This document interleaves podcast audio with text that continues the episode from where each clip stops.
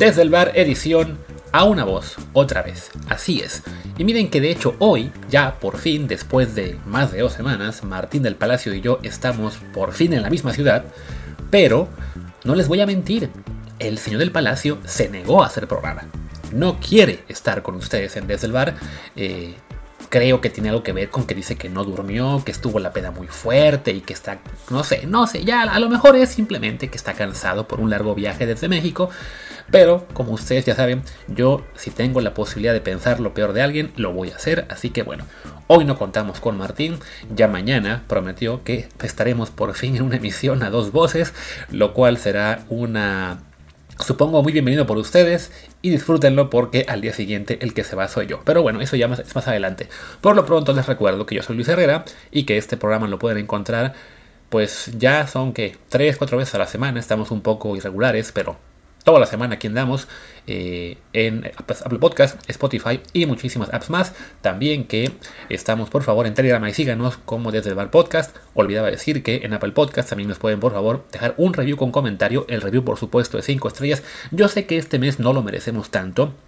Estamos muy muy irregulares, pero es que, bueno, entre viajes y otros compromisos se ha hecho complicado, sobre todo porque, bueno, los temas, la verdad es que este, este mes de febrero, pues suelen ser algo flojitos, ¿no? Nos ayudó mucho el tema de selección mexicana para tener algo de qué platicar, pero pues ya ese tema está casi agotado y pues aunque la vuelta de la Champions ahí ya nos dio para un episodio y, y, hay más cosillas de las que hablar, pues sí, no, no es tan interesante como se pone ya la cosa más cerca del final de temporada. De todos modos, bueno, aquí andamos y el primer tema de hoy es pues que resulta que hubo una rueda de prensa de don Alejandro Irarragorri, el el dueño de Orlegui, de Santos Laguna, del Atlas, del Sporting de español y, entre comillas, con gran poder en selección mexicana, aunque parte de lo que dijo en esta rueda de prensa fue justo que no, que no es cierto, que él no manda en la selección, que él no manda en el fútbol mexicano, eh, solo da la casualidad de que las cosas que él piensa casi todas se hacen. Pero bueno, de eso vamos a empezar a hablar ahora y después podemos completar con otros temas de la liga, ¿no? Les digo esto del de Gorri, pues ya le gustó lo de tener mucha influencia, ya le gustó lo de que, eh, les digo, ¿no? Sí, sí tiene mucho peso él ahora mismo en la liga, en la federación, no le gustó ya tanto lo de que se le, de que se le eche en cara, ¿no? De que se le ponga a él como una cara visible de este grupo de poder que en este momento manda en la federación.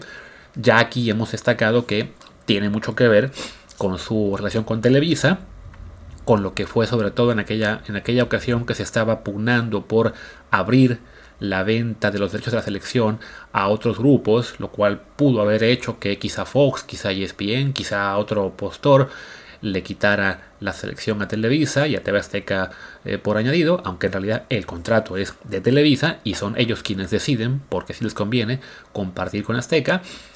Y bueno, él, Irarragorri, fue un personaje clave para que no hubiera esta mentada subasta, sino simplemente se, se diera continuidad a lo que ha sido pues ya décadas de eh, relación federación-selección con, con, Televisa, en, sobre todo en esto, en términos de la selección mexicana. Pero bueno, él en esta rueda de prensa insiste en que no, que él es solamente uno más. Eh, vamos a decir que está, digamos, ahí quizá un poco, pues tratando de escurrir esas críticas, ser una cara tan pública, que a su vez es algo que seguramente le viene muy bien a Emilio Azcárraga, que haya otro dueño que parezca, o que bueno, que aparente tener tanto o más poder, por supuesto sigue siendo Emilio Azcárraga el dueño más poderoso, pero claro, al compartir este poder y, sobre todo las críticas con, otros personajes, en este caso Irarragorri, pues él... Eh, sale menos golpeado y puede preocuparse menos de lo que es esta imagen pública, ¿no? Entonces, bueno, al dueño del Santos, de, les digo, ¿no? De, todo lo que es el grupo Orlegui, eh, no le está gustando mucho eso y por eso en esta rueda de prensa insiste en que, que no es tanto lo que lo que él pesa, ¿no? Pero claro, ya luego se pone a hablar de cómo fue el proceso de selecciones y, y él dice, no, no, yo no puse a Coca, a mí me llaman al comité, me preguntan, bueno, por Coca y por y por Almada, que lo estuve y di mi punto de vista y bueno, fue un anime. De entrada, bueno, ahí es lo que se le yo lo que le podré criticar un poquito, ¿no? Que en su punto de vista Coca fuera más que Almada, ya eh, habla un poco de por dónde se fue, digamos, este, inclinando este mentado comité, ¿no? O sea, creo que muy, muy poca gente en este momento en el fútbol mexicano hubiera dicho, sí, venga, queremos a Coca sobre Almada. O sea, creo que aquí sí acabó pesando un poco, pues, lo que fue la forma en que acabó la relación con un neto técnico, con Coca muy bien, después del bicampeonato, con cierto, digamos, hasta con un mini, homenaje en su despedida con Atlas, con Almada se supo ¿no? que no hubo eh, tan, tan, buena relación al final, y bueno, esto acaba influyendo para que quien quede al frente de la selección sea el argentino que estaba en Tigres, ¿no? Entonces, bueno, esa parte, eh, aunque aunque Aragorri quiera decir que no, pues ahí queda una prueba de que sí, su, su influencia es real, ¿no? Eh, de que sí, quizá si él da una opinión más neutral, me cuesta mucho pensar que el comité se hubiera inclinado por, por Coca sobre Almada, simplemente porque las credenciales de Almada en este momento pues están más a tope, ¿no?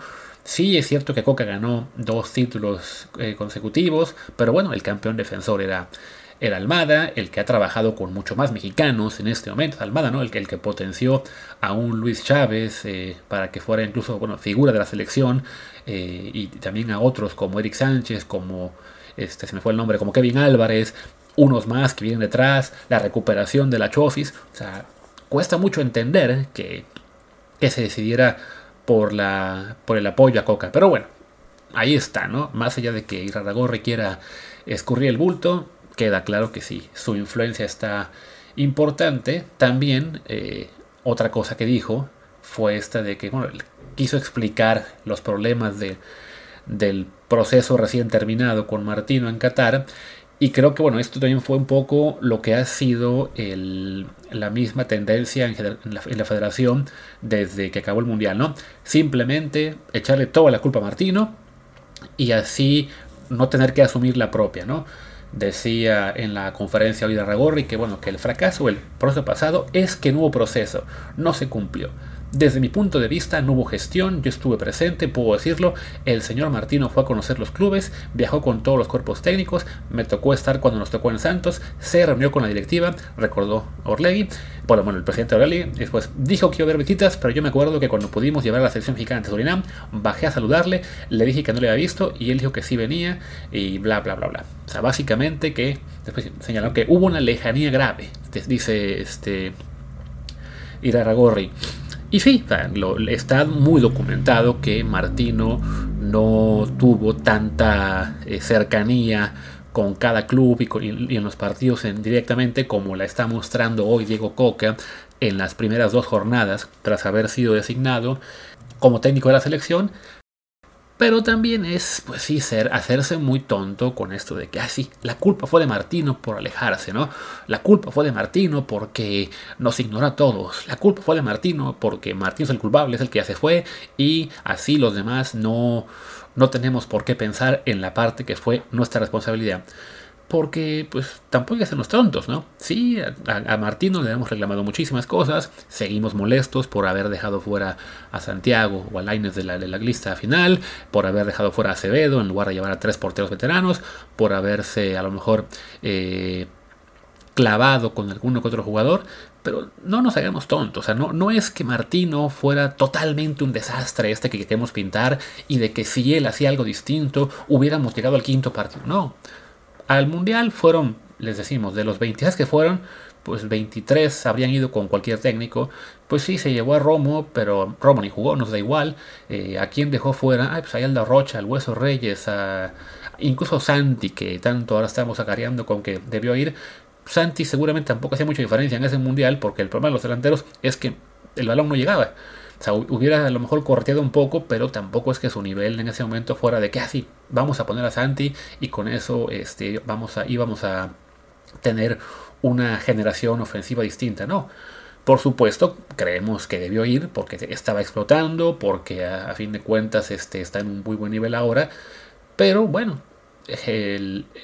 su explosión llegó tarde, a comparación con la de, por ejemplo, Luis Chávez, que sí llevaba ya un año ganándose el puesto, a comparación con la de Jorge Sánchez y Kevin Álvarez, que acaban dejando fuera de la lista al Chaca Rodríguez. y hora de Sarmontes, que se convierte igual en el último año y medio en el gran referente de la central. Entonces, el Tata, con todo el que le quieran eh, acusar de lejanía y de que no veía nada, bueno, sí iba su equipo poco a poco evolucionando e incorporando a los nuevos jugadores. El caso de Santi, que es el que nos duele más, bueno, quizá si explotaba Santi tres meses antes, eh, hubiera sido algo distinto.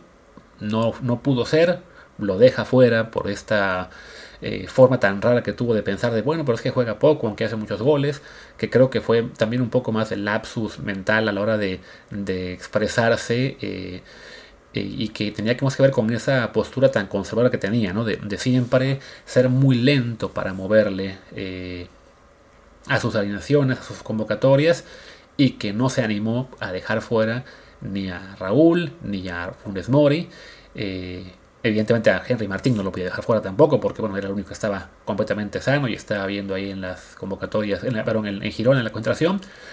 Y, bueno, y ese fue uno de los muchos errores que, el Tata tuvo también. Pero insisto, volviendo a lo que es esta rueda de prensa de Irarragorri, sí es un esfuerzo en la federación realmente muy, muy transparente de, vamos a decir que todo fue culpa de él y así pues poco a poco la gente nos perdona, ¿no? Y la verdad es que no, o sea, el, gran problema, o bueno, los muchos grandes problemas de, de la federación, de la selección en los últimos años, pues es eso, son, son múltiples, ¿no? El técnico fue un gran problema, sí, también lo fue que no hubo una generación nueva de jugadores que explotaran y que se fueran a Europa, o que por lo menos este, empujaran con más fuerza para, para dejar este, detrás a otros más veteranos. No hubo tampoco este, pues, la posibilidad de jugar muchísimo contra rivales de, de, alta, alto nivel en torneos oficiales, porque bueno, pues no hubo, no tuvimos Copa América, no, ya no hubo confederaciones como en otros ciclos, nos tocó jugar ahora Nations League, eh, eliminatoria, Copa Oro, entonces pasarnos siempre todo el tiempo encerrados en UACAF es otra cosa que nos, que nos fastidia. Eh, la pandemia, evidentemente, también ahí afectó no solamente a, la selección en cuanto a planes de, de cómo decirlo, de, trabajo o de, poder estar más tiempo en Europa o de calendarios, también, bueno, afectó un poco el desarrollo de algunos juegos en específico, la mala suerte de jugar esa Nations League, esa Copa Oro, que se perdieran y entonces ahí todo el proceso empezó a, a trastocarse, que después se fracasara en el premundial preolímpico sub-20 y, y, echaran a Torrado, que era como que la última eh, válvula, digamos, de, de, control sobre, sobre el Tata. O sea, hubo muchísimas cosas. Y pues con estas declaraciones de, de Arragorri solamente busca eso, ¿no? Escurrir el bulto, que la gente no se acuerde de lo que de lo que ha sido la responsabilidad de la federación, de los directivos, en particular también suya, pero al mismo tiempo en esta rueda de prensa nos recuerda dos temas con los que, claro que lo es, ¿no? O sea, le preguntaron por el tema del ascenso y no descenso, y pues ahí, digamos que, no sé sin querer o no, pero bueno, revela lo que es realmente su motivación o la forma que tiene de ver el, fútbol como negocio y, y sus prioridades, ¿no? O sea, hay una declaración en la que pone, a mí me gusta el ascenso y descenso, pero nuestro grupo, nuestro grupo amplio de aficionados está en Estados Unidos y ahí no existe. ¿A ¿Ah, chinga? ¿Cómo que el grupo amplio de aficionados de nuestro fútbol está en Estados Unidos? Sí, obviamente tenemos un, gran número de aficionados bueno, mexicanos, mexicoamericanos, de, de, origen, con o sin pasaporte, que están en Estados Unidos. Veía yo ahorita las cuentas. Eh, son casi 40 millones de personas en Estados Unidos que son o mexicanos por nacimiento, eh, me refiero, bueno, nacidos en México todavía, unos 12 millones, y otros veintitantos que, que son de segunda o tercera generación ya nacidos en Estados Unidos. Pero bueno, son 40 millones, en México hay 130 todos ahí sí, nacidos en México, con toda la vida hecho en México, y muchos de ellos con mucho más relación a los clubes mexicanos, a la selección, incluso que, los mexicoamericanos, pero claro, que no ganan en dólares. Y a Regorri con esta declaración, pues básicamente se le escapa reconocer eso, ¿no? Es que la base de aficionados que paga todo esto es la que paga en dólares, es la que está en Estados Unidos. Entonces, pues como nos debemos a esa base de aficionados en Estados Unidos, pues hacemos las cosas para ellos. El pequeño detalle es que, pues no sé si ustedes tengan amigos mexicoamericanos o mucha relación con la prensa de por allá, con los fans que van a ver los partidos en Frisco, Texas, o en Orlando, o en California, donde ustedes quieran, en Nueva York, en Chicago. Pero que yo sepa, lo, no es que los fans mexicoamericanos digan, oh sí, fuck descenso, we don't want descenso, let's give me more repesca. No, ¿verdad? Es cierto que en, Estados Unidos el modelo deportivo es diferente, que, ahí las ligas son entes cerrados con un número de franquicias específico y que para que haya más se, hace una expansión. Eh, o si, hay, si una ciudad quiere equipo, pues tiene que robárselo a otra, comprarlo y, y que se mude. Y que ese modelo es el que también se acabó exportando para la MLS. Pero ese modelo, bueno, eh, tiene sus razones de en Estados Unidos, pero no es que los fans del fútbol estadounidense estén eh, eh, maravillados con él. O sea, si algunos de ustedes, bueno, los, que sean MLS Believers o simplemente por curiosidad de lo que sea, se meten a, foros o demás de discusión de, de fans del fútbol estadounidense, no es que allá estén realmente contentos con este modelo único de, ah, sí, sí, somos una entidad de, de 28 equipos, ya casi 30, eh, no nos importa que no haya descenso y descenso, ¿no? Allá también se, se, pide que haya ascenso y descenso, sobre todo con una liga, la MLS, que ya tiene demasiados clubes, ¿no? Que creo que ya este año llegó a 29 y que ya no es tan sencillo, eh, tanto el tema de calendarios como el de o sea, de competitividad, sí hay un gap muy importante entre los 4 o 5 mejores equipos de la liga y los últimos 10. allá también se habla del tema de ascenso y descenso, ¿no? Entonces, esa influencia que Ragorri le quiere dar a los aficionados en, México, bueno, aficionados mexicanos en Estados Unidos, pues es un invento nomás en, su cabecita y, una justificación de lo injustificable que es que no haya ascenso y descenso la, verdadera razón por la que no hay ascenso y descenso es simplemente económica. Porque sí, en el modelo estadounidense, al no haber ascenso y descenso, las franquicias mantienen un valor. Y, claro, a, a, y al resto de dueños mexicanos les gusta que, haya esa estabilidad eh, financiera, aunque vaya a contracorriente con lo que ha sido el fútbol en todo el mundo. Y, una parte es entendible, ¿no? Pues sí, a, cualquier este, dueño de un club de fútbol, no le va a causar ninguna gracia que tu, franquicia hoy pueda valer, no sé, 50 millones de dólares y el año que viene pueda costar 5. El, costo de un descenso es, es muy fuerte y, se puede entender entonces que, la, que los directivos pues no estén muy por la labor de, de, volver a ese esquema, ¿no? Pero bueno, si a fin de cuentas así ha sido eh, en todo el mundo, en todo el fútbol, toda la vida, uno tiene que preguntarse, bueno, a ver, ¿por qué en el resto del mundo puede funcionar y en México no, no? Y uno de los grandes problemas es ese que se hizo en México tan difícil el poder ascender que convirtieron el descender en una sentencia de muerte, ¿no? En, aquí en Europa, si un club eh, de la primera división española, alemana, inglesa, la que ustedes quieran, desciende a segunda división, así sea un club mediano, bueno, va a tener cierto respaldo económico, lo que llaman estos parachute payments, va a tener también este, la posibilidad de eh, ajustar los contratos de sus jugadores, ya casi todos tienen ya cláusulas para reducción de sueldo en caso de, de descenso, y sobre todo va a tener la posibilidad bastante fuerte de volver un año después, o dos o tres.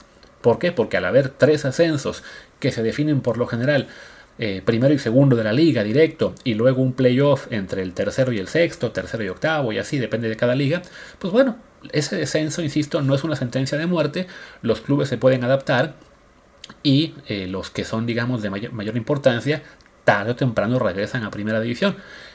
Y si no, bueno, las segundas divisiones son por lo menos, este, si bien no rotundos éxitos económicos, son más estables. Ahora que hay un control financiero este, en la mayoría de ligas europeas, no, no se pueden gastar más de lo que generan. Reciben un apoyo de las primeras divisiones con, el, con lo que es el pacto de televisión, que se, se distribuye un 10% del ingreso hacia segunda división. Me parece que incluso lo menciona Garagorri en, en, durante parte de su rueda de prensa Pero claro, no menciona que en México no se puede hacer o no, está, no se hace porque en México no se quiere hacer ese mentado pacto de televisión eh, colectivo, ¿no? Prefieren que cada equipo tenga su propio contrato, que cada quien se rasgue con sus uñas, ni se diga con la segunda división, que ahí sí, en teoría, la liga de expansión tiene el paquete completo eh, vendido como un solo paquete, pero claro, es una segunda división que no tiene ascenso, que no tiene interés, no genera ningún ingreso, entonces es, en definitiva una... Es, simplemente buscar excusas para eh, no hacer los cambios que ahí sí que la afición pide, tanto la afición de, México como la de Estados Unidos, eh, y todo en aras de proteger el negocio actual, ¿no? que es, tenemos nosotros ahora para lo que es la selección, el mercado cautivo de la del público mexicoamericano que van a ir a soltar muchos dólares. Vamos a llevarles la liga ahora en forma de Leagues Cup con duelos contra, contra MLS, aunque a nadie le importen, pero bueno, los mexicoamericanos van a seguir yendo a ver partidos de clubes de Liga MX, aunque sean torneos moderitos, y con eso nos basta. Que a lo mejor también al público le gustaría ver más competitividad, menos repescas, más este más posibilidad de, ascender y descender, que, no, sean siempre los equipos. Ah, eso no importa, ¿no? Eso ya se queda fuera de su. de la parte que escucha de su sector de público estadounidense, ¿no? O sea, si acaso, de lo único en que puedo estar de acuerdo en todo de lo que dijo en esta rueda de prensa, fue cuando habló del tema de la multipropiedad, porque como ya hemos hablado aquí, pues sí, en México es muy, muy complejo el encontrar dueños con el respaldo económico suficiente para mantener clubes en primera división o en expansión incluso. Y por eso ha sido mejor tener a Orlegui como dueño de, dos equipos, que aparte una parte de ellos es Azteca, que a su vez también Azteca tiene dos, que ¿quién más? Pachuca, que también tiene dos. Pero bueno, todo también esto va de la mano de las condiciones económicas que ha generado la propia Liga MX al hacer tan complicado ascender, poner tantos, tantas restricciones de lamentada certificación que bueno, pues a lo mejor en México sí hay otros 10 empresarios que quisieran invertir, pero le dicen, no, pues si quieres estar en un equipo de expansión, tienes que construir una infraestructura de primera división y que no solamente seas tú, sino también otros cuatro equipos que también lo hagan. Y entonces ya, si ustedes cuatro tienen la infraestructura correcta, a lo mejor, a lo mejor vamos a permitir que cada año uno de ustedes pueda subir. Claro, dependerá de que uno de ustedes sea el campeón. Quizá otro equipo que es este que no tiene infraestructura es el que sale campeón y entonces pues no sube nadie. Y claro, ese, ese círculo vicioso nunca se termina y nos encontramos pues eso, ¿no? Una liga en la cual nadie quiere entrar a invertir y los poquitos que ya están dentro están más preocupados en proteger su negocio que en tomar medidas que sirvan tanto para expandir la, el, digamos, el deporte como, como liga, como negocio, como algo entretenido y también, y se diga, pues el, mejorar el aspecto deportivo. Pero bueno, creo que después de este rant de 20, que llevo como 24 minutos quejándome de las palabras de Arragorri, pues podemos ir acabando. Ya mañana, al que quiero creer, estaremos tanto Martín como yo, eh, podremos platicar, pues no sé si de la Champions, que ya viene la segunda tanda de partidos y que pensé en hablar de ellos, pero bueno, ya hice yo el episodio de la primera semana, eh, no ha cambiado mucho respecto a ello. También estaba la posibilidad de hablar de mexicanos en Europa, pero creo que eso también es mejor cuando estamos los dos. Y pensé en hablar de la crisis en Pumas, pero ay Dios, ¿para qué, para qué deprimirme aún más después de deprimirme con, con el estado de la selección y de y estas declaraciones de Aragorri? Así que mejor dejémoslo aquí que además para mí ya son cerca de las 11 de la noche, quizá un poquito más tarde, y todavía falta la parte de editar esto, subirlo y además mis demás trabajos. Así que bueno, ya esperemos que mañana sea un episodio más divertido para ustedes y también este, por fin a dos voces.